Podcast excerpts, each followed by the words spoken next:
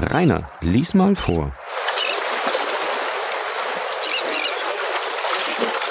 Kapitel 10 Der Friedhof Père Lachaise Herr von Villefort, ein Vollblut-Pariser, betrachtete den Friedhof Père Lachaise als allein würdig, die sterblichen Hüllen einer Pariser Familie aufzunehmen.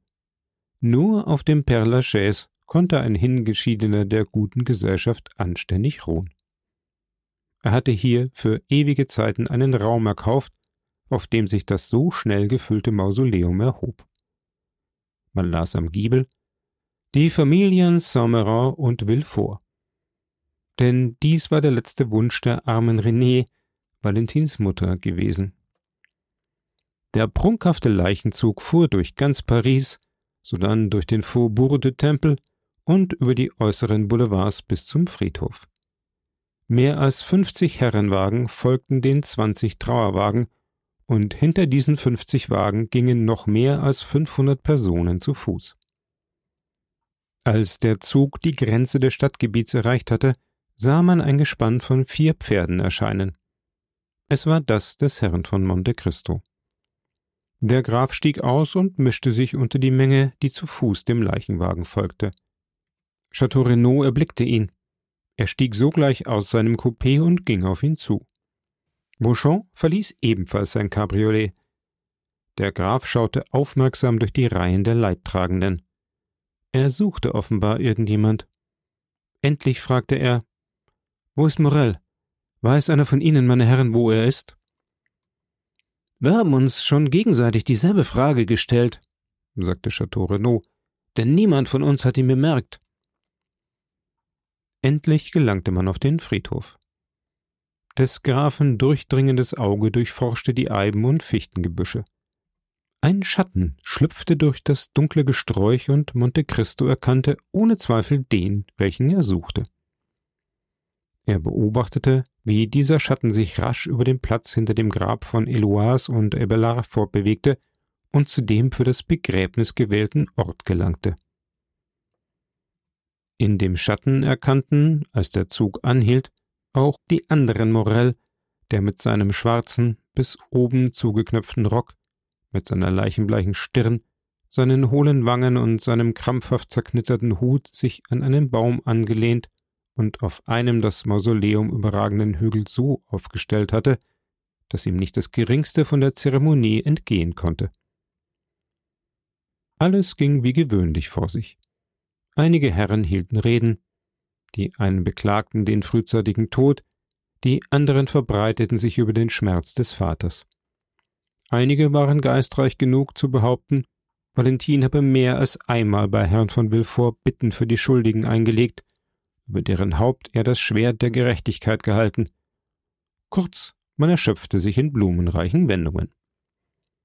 Monte Cristo hörte nichts, sah nichts oder er sah vielmehr nur Morell, dessen Ruhe und Unbeweglichkeit ein furchtbares Schauspiel für den waren, der allein zu lesen vermochte, was im Innersten des jungen Mannes vorging. Sieh da, sagte plötzlich Bonchamp zu Debré. Dort ist Morell. Wo zum Teufel mag er gesteckt haben? Und sie zeigten ihn Chateau Renaud.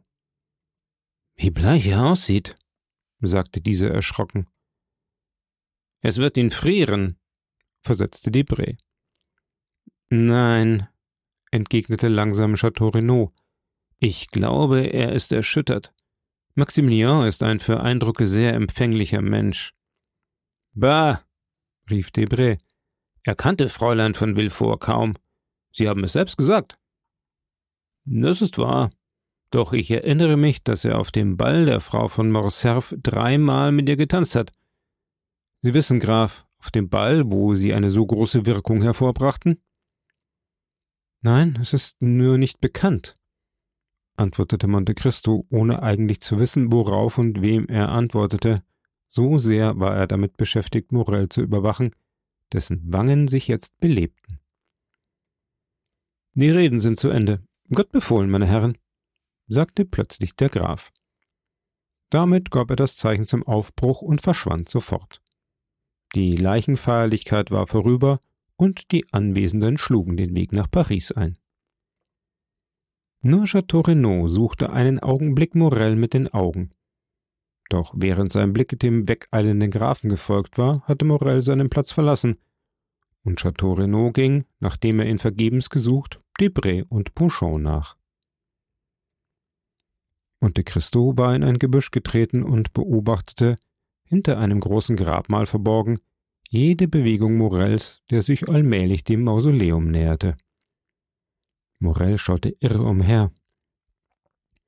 Monte Cristo konnte sich abermals zehn Schritte nähern, ohne gesehen zu werden.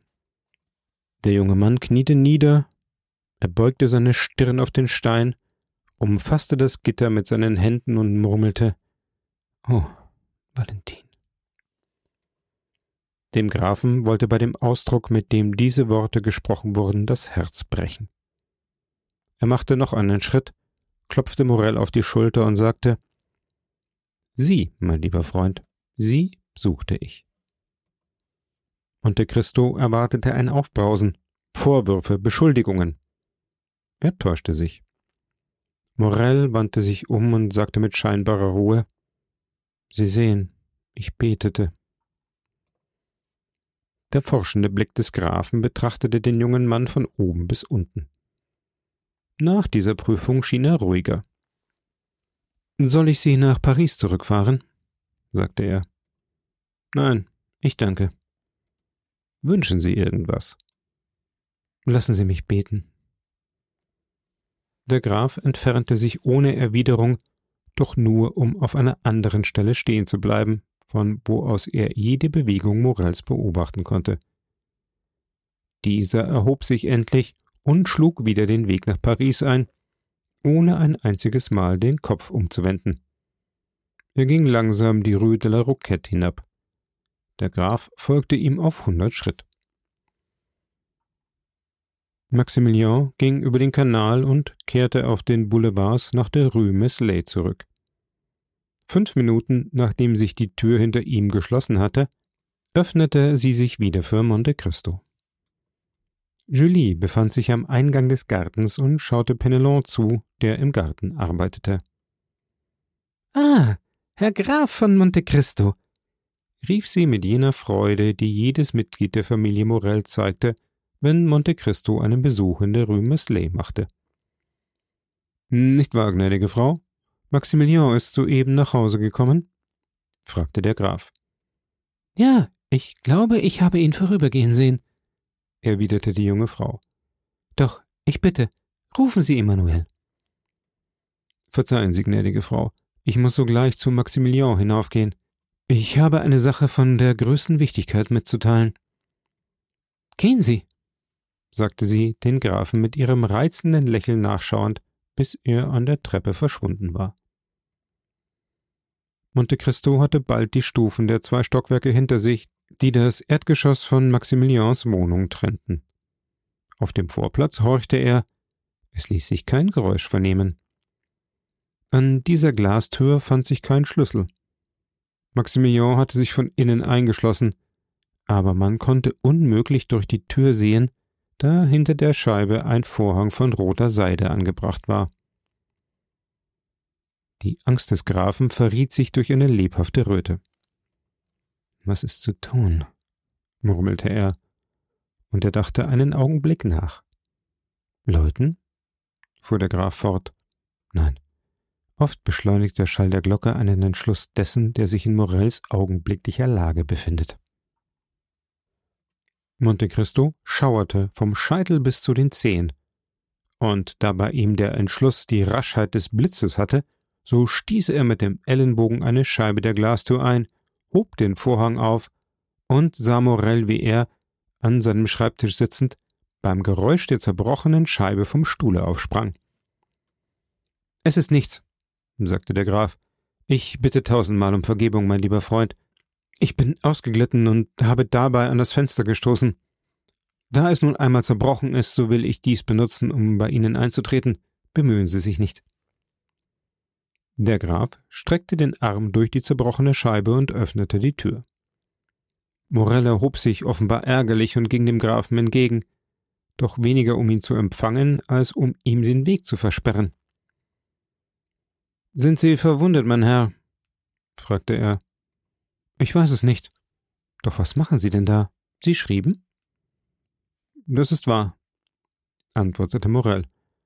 Ich schrieb, das kommt bei mir manchmal vor, obgleich ich Soldat bin. Monte Cristo machte einige Schritte im Zimmer. Morell musste den Grafen vorüberlassen, folgte ihm jedoch. Sie schrieben, versetzte Monte Cristo mit einem unheimlich scharfen Blick. Dann schaute er umher. Ihre Pistolen neben dem Schreibzeug?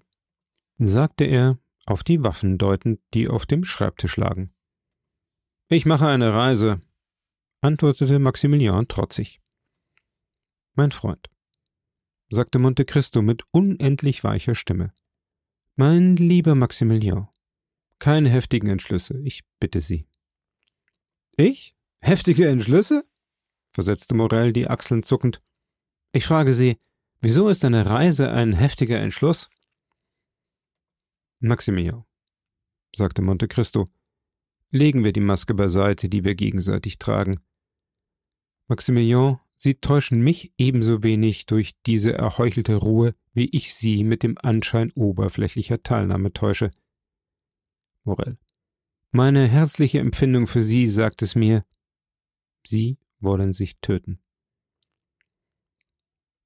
Gut, versetzte Morell schauernd. Woher kommen Sie auf diesen Gedanken, Herr Graf? Ich sage Ihnen, dass Sie sich töten wollen, fuhr der Graf mit demselben Ton fort. Hier ist der Beweis. Und er trat zu dem Schreibtisch, hob das weiße Blatt auf, das der junge Mann auf einen angefangenen Brief geworfen hatte, und nahm den Brief. Morell stürzte auf ihn zu, um das Papier seinen Händen zu entreißen, doch Monte Cristo sah diese Bewegung voraus und kam ihm zuvor, indem er ihn beim Faustgelenk fasste und zurückhielt. Sie sehen, dass Sie sich töten wollten, Herr Morell, sagte der Graf. Sie haben es hier selbst geschrieben. Nun wohl, rief Morell mit einmal von scheinbarer Ruhe zu größter Heftigkeit übergehend. Nun wohl, wenn dem so wäre, wenn ich beschlossen hätte, den Pistolenlauf gegen mich zu richten, wer wollte mich daran hindern? Wer hätte den Mut, mich zu hindern?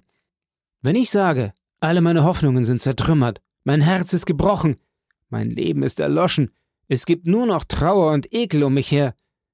Wenn ich sage, es ist Mitleid, mich sterben zu lassen, denn wenn man mich nicht sterben lässt, so verliere ich den Verstand und werde wahnsinnig. Sprechen Sie, mein Herr, wenn ich dies sage und man sieht, dass ich es mit der Angst und den Tränen meines Herzens sage, wird man mir antworten, du hast Unrecht? Wird man mich hindern, nicht mehr der Unglücklichste zu sein?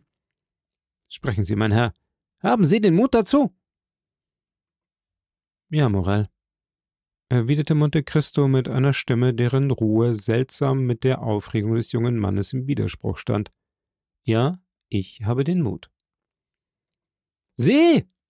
rief Morell mit einem wachsenden Ausdruck von Zorn und Vorwurf. Sie, der mich mit einer törichten Hoffnung kirrte, Sie, der mich mit leeren Versprechungen zurückhielt und einschläferte, während ich durch einen äußersten Entschluss Sie vielleicht hätte retten oder wenigstens in meinen Armen sterben sehen können. Sie, der alle Mittel des Geistes, alle Kräfte der Materie zu besitzen vorgibt, Sie, der auf der Erde die Rolle der Vorsehung spielt oder zu spielen sich den Anschein verleiht, und der nicht einmal die Macht besitzt, einem vergifteten Mädchen ein Gegengift zu reichen. Ja, in der Tat, mein Herr, Sie würden mir Mitleid einflößen. Flößten Sie mir nicht Abscheu ein. Morell. Ja, Sie haben mir gesagt, wir wollen die Masken ablegen. Wohl, Sie sollen befriedigt werden. Ich lege sie ab. Ja, als Sie mir nach dem Kirchhof folgten, antwortete ich Ihnen noch, denn ich bin gutmütig. Als Sie hier eintraten, ließ ich Sie bis zu dieser Stelle kommen. Doch da Sie meine Güte missbrauchen, da Sie mir sogar in meinem Zimmer trotzen, in das ich mich als in mein Grab zurückgezogen habe, da Sie mir eine neue Qual bringen, mir, der alle erschöpft zu haben glaubte, Herr Graf von Monte Cristo, mein angeblicher Wohltäter, Graf von Monte Cristo, allgemeiner Retter. Seien Sie zufrieden, Sie werden Ihren Freund sterben sehen. Und das Lächeln des Wahnsinns auf den Lippen stürzte Morell zum zweiten Mal nach den Pistolen. Bleich wie ein Gespenst aber mit blitzenden Augen streckte Monte Cristo die Hand nach den Waffen aus und sagte Und ich wiederhole Ihnen, Sie werden sich nicht töten. Hindern Sie mich doch! versetzte Morell mit einem letzten Sprung, der sich, wie der erste, an dem stählernen Arm des Grafen brach. Ich werde Sie hindern. Doch wer sind Sie denn, dass Sie sich dieses Recht über freie und denkende Geschöpfe anmaßen? rief Maximilian. Wer ich bin? wiederholte Monte Cristo. Hören Sie. Ich bin der einzige Mensch auf der Welt, der berechtigt ist, Ihnen zu sagen, Morell, ich will nicht, dass der Sohn deines Vaters heute stirbt. Und majestätisch, erhaben, ging Monte Cristo mit gekreuzten Armen auf den zitternden jungen Mann zu, der, unwillkürlich durch das erhabene Wesen dieses Menschen besiegt, einen Schritt zurückwich. Warum sprechen Sie von meinem Vater? stammelte er. Warum mischen Sie die Erinnerung an meinen Vater in das, was mir heute begegnet? Weil ich der bin, der deinem Vater eines Tages das Leben gerettet hat, als er sich töten wollte, wie du dich heute töten willst. Weil ich der Mann bin, der deiner jungen Schwester die Börse und dem alten Morell die Pharao geschickt hat. Weil ich Edmond Dantes bin, der dich als Kind auf seinem Schoß spielen ließ. Morell machte wankend, keuchend noch einen Schritt rückwärts, dann verließen ihn seine Kräfte und er stürzte mit einem gewaltigen Schrei zu den Füßen Monte Christus nieder. Plötzlich trat in Morells starkem Geist eine rasche, vollständige Wiedergeburt ein. Er stand auf, sprang aus dem Zimmer und eilte auf die Treppe, rief mit der ganzen Macht seiner Stimme Julie, Julie, Emmanuel! Monte Cristo wollte ebenfalls hinauseilen, doch Maximilian hätte sich lieber töten lassen, als dass er von den Angeln der Tür gewichen wäre, die er gegen den Grafen zurückdrückte. Auf Maximilians Geschrei liefen Julie, Emmanuel, Penelon und einige Diener erschrocken herbei. Morel fasste sie bei den Händen, öffnete die Tür wieder und rief mit einer fast erstickten Stimme Auf die Knie, auf die Knie. Es ist der Wohltäter, es ist der Retter unseres Vaters, es ist. Er wollte sagen, es ist Edmond Dantes, doch der Graf hielt ihn zurück. Julie stürzte auf die Hand des Grafen. Emmanuel umfasste ihn wie einen Schutzgott. Morel fiel zum zweiten Mal auf die Knie und schlug mit der Stirn auf den Boden. Da fühlte der eherne Mann, wie sein Herz sich in seiner Brust erweiterte. Die verzehrende Flamme stieg von seiner Kehle in seine Augen, er neigte das Haupt und weinte. Einige Augenblicke erfüllte das Zimmer ein Zusammenklang edler Herzensergüsse, der den Bewohnern des Himmels harmonisch geklungen haben müsste. Julie hatte sich kaum von ihrer tiefen Erschütterung erholt, als sie hinausstürzte, die Treppe hinabeilte, mit einer kindischen Freude in den Salon lief und die kristallene Kugel aufhob, welche die ihr von dem Unbekannten der Allées de Melan geschenkte Börse beschützte. Während dieser Zeit sprach Emmanuel mit erschütterter Stimme zum Grafen Oh, Herr Graf, wie, wie konnten Sie, der uns so oft von unserem unbekannten Wohltäter sprechen hörte, wie konnten Sie bis heute warten, ohne sich uns zu offenbaren? Das ist eine Grausamkeit gegen uns. Und ich möchte beinahe sagen, Herr Graf, gegen Sie selbst. Hören Sie, mein Freund, erwiderte der Graf. So kann ich Sie nennen, denn ohne es zu vermuten, sind Sie mein Freund seit elf Jahren. Die Entdeckung dieses Geheimnisses ist durch ein großes Ereignis herbeigeführt worden, das Sie nicht kennen sollen. Gott ist mein Zeuge. Ich wollte es mein ganzes Leben hindurch im Grunde meiner Seele begraben halten, Ihr Schwager Maximilian hat es mir durch seine Heftigkeit entrissen, die er, ich bin fest überzeugt, bereut. Dann schaute er Maximilian an, der sich, obgleich auf den Knien verharrend, gegen einen Lehnstuhl gewendet hatte und fügte ganz leise, Emanuel auf eine bezeichnende Weise die Hände drückend hinzu, wachen Sie über ihn. Warum? fragte der junge Mann erstaunt. Ich kann es nicht sagen, doch wachen Sie über ihn. Jetzt kam Julie wieder herauf. Sie hielt die seidene Börse in der Hand und zwei glänzende, freudige Tränen rollten wie zwei Tropfen Morgentau über ihre Wangen. Das ist die Reliquie, sagte sie. Glauben Sie nicht, dass sie mir minder teuer ist, seitdem wir den Retter kennen. Mein Kind, antwortete Monte Cristo errötend, erlauben Sie mir, diese Börse zurückzunehmen. Nun, da Sie die Züge meines Gesichtes kennen, will ich in Ihrer Erinnerung nur durch die Zuneigung leben, die Sie mir auf meine Bitte gewähren werden. Oh, nein, nein, ich flehe Sie an, sagte Julie, die Börse an ihr Herz drückend. Denn eines Tages könnten Sie uns verlassen. Ja, Sie werden uns leider verlassen, nicht wahr? Sie haben richtig geraten, erwiderte Monte Cristo lächelnd. In acht Tagen bin ich von diesem Land entfernt, wo so viele Leute, die des Himmels Rache verdient hätten, glücklich lebten, während mein Vater vor Hunger und Schmerz starb. Als er seine nahe Abreise ankündigte, heftete Monte Cristo seine Augen auf Morell, und er bemerkte, dass diese Worte ihn keinen Augenblick seinem Tiefsinn zu entziehen vermochten. Er sah ein, dass er einen letzten Kampf mit dem Schmerz seines Freundes bestehen musste. Er nahm daher Julies und Emanuels Hände in die seinigen und sprach mit der sanften Würde eines Vaters Meine lieben Freunde, ich bitte euch, lasst mich mit Maximilian allein.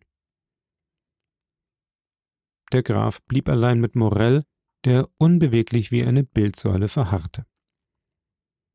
Lass hören, sagte der Graf, Maximilians Schulter mit seinen glühenden Fingern berührend.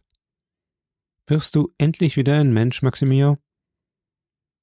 Ja, denn ich fange an zu leiden. Maximilian, Maximilian, sagte der Graf düster, die Gedanken, in welchen du versinkst, sind eines Christen unwürdig. Na, beruhigen Sie sich, mein Freund, sagte Morell, das Haupt erhebend und dem Grafen ein Lächeln voll unaussprechlicher Traurigkeit zeigend. Ich werde den Tod nicht mehr suchen. Also keine Waffen, keine Verzweiflung mehr? Nein, denn ich habe etwas Besseres, um mich von meinem Schmerz zu heilen, als den Lauf einer Pistole oder die Spitze eines Messers.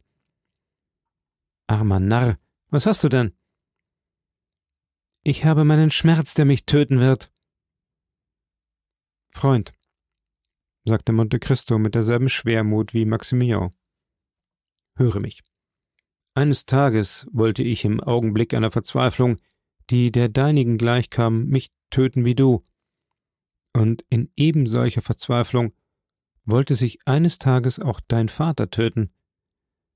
Wenn man deinem Vater in dem Augenblick, wo er den Pistolenlauf gegen seine Stirn richtete, wenn man mir in dem Augenblick, wo ich von meinem Bett das Brot des Gefangenen wegschob, das ich seit drei Tagen nicht berührt hatte, gesagt hätte, lebt.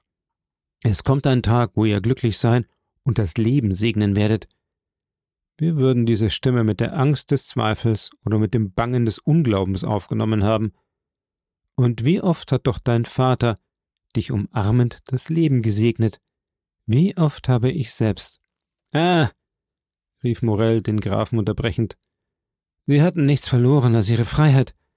Mein Vater hatte nichts verloren als sein Vermögen. Und ich? Ich habe Valentin verloren. Schau mich an, Morell, sagte Monte Cristo.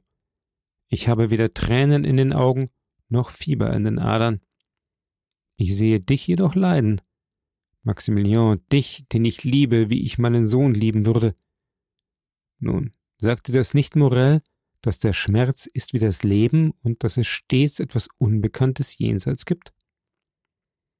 Wenn ich dich zu leben bitte, wenn ich dir zu leben befehle, so geschieht es in der Überzeugung, du werdest mir eines Tages dafür danken, dass ich dir das Leben erhalten habe. Mein Gott, rief der junge Mann, mein Gott, was sagen Sie mir da, Graf? Nehmen Sie sich in Acht. Sie haben vielleicht nie geliebt?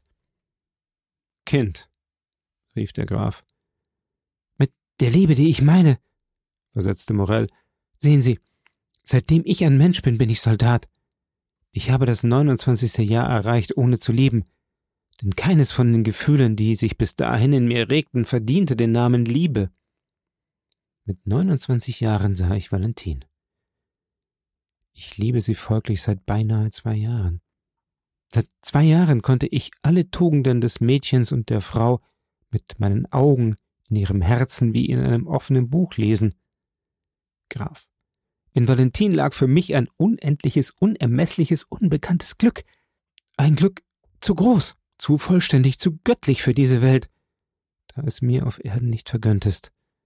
Graf, damit sage ich Ihnen, dass es ohne Valentin für mich auf der Welt nur Trostlosigkeit und Verzweiflung gibt.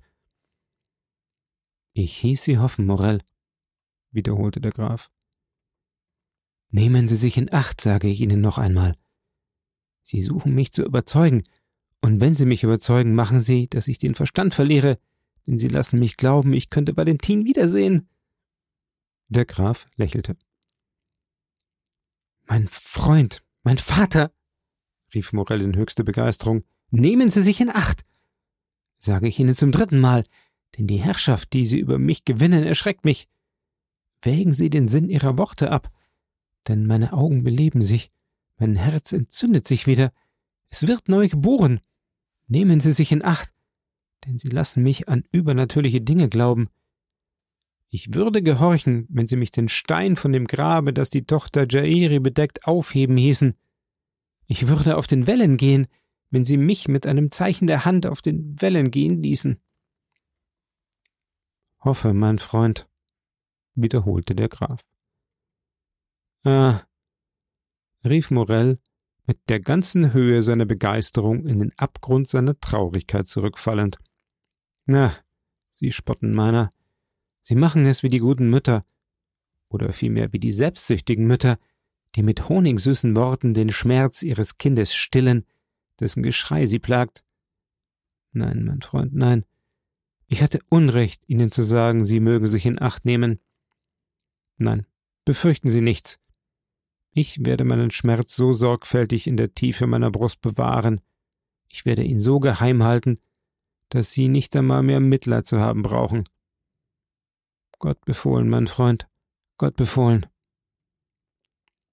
Im Gegenteil, sagte der Graf, von dieser Stunde an, Maximilian, wirst du bei mir und mit mir leben, du wirst mich nicht mehr verlassen, und in acht Tagen haben wir Frankreich hinter uns. Und Sie heißen mich immer noch Hoffen? Ich heiße dich Hoffen, weil ich ein Mittel kenne, das dich heilen wird. Graf, Sie machen mich, wenn es möglich ist, noch trauriger. Sie glauben, der Schlag, der mich trifft, hat nur einen alltäglichen Schmerz bewirkt und wollen mich durch ein alltägliches Mittel, das Reisen, heilen. Was soll ich dir sagen? versetzte der Graf. Habe Zutrauen zu meinen Versprechungen. Mach den Versuch. Graf, Sie verlängern nur meinen Todeskampf. Schwaches Herz. Du hast also nicht die Kraft, deinem Freund einige Tage zur Probe zu geben. Weißt du, was der Graf von Monte Cristo zu vollführen fähig ist? Weißt du, dass er genug Glauben an Gott hat, um Wunder von dem zu verlangen, der gesagt hat, mit dem Glauben könne der Mensch Berge versetzen? Nun, dieses Wunder, auf das ich hoffe, Erwarte es oder. Oder? erwiderte Morell. Oder nimm dich in Acht, Morell. Ich werde dich einen Undankbaren nennen. Haben Sie Mitleid mit mir, Graf? Ich habe so sehr Mitleid mit dir, Maximilian. Höre mich wohl, dass ich dich, wenn ich dich nicht in einem Monat auf den Tag, auf die Stunde heile, selbst vor die geladene Pistole und vor einen Becher des sichersten italienischen Giftes stelle, das rascher wirkt als das, welches Valentin getrunken hat. Sie versprechen mir bei Ihrer Ehre, wenn ich in einem Monat nicht getröstet bin, lassen Sie mich frei über mein Leben schalten, und was ich auch tun mag, Sie werden mich keinen Undankbaren nennen. In einem Monat findest du auf dem Tisch, an dem wir beide sitzen werden, gute Waffen und, wenn du dann noch willst, einen sanften Tod. Doch dagegen versprichst du mir, bis dahin zu warten und zu leben? Oh, ich schwöre Ihnen, rief Morell. Monte Cristo zog den jungen Mann an sein Herz und hielt ihn lange umfangen. Und nun, sagte er, wohnst du von heute an bei mir. Du nimmst Aides Zimmer und meine Tochter wird durch meinen Sohn ersetzt. Aide? Was ist aus Aide geworden? Sie ist gestern Nacht abgereist. Um sie zu verlassen? Um mich zu erwarten. Halte dich bereit, in der Rue des Champs-Élysées zu mir zu kommen und lass mich von hier weggehen, ohne dass man mich sieht. Maximilian neigte das Haupt und gehorchte wie ein Kind.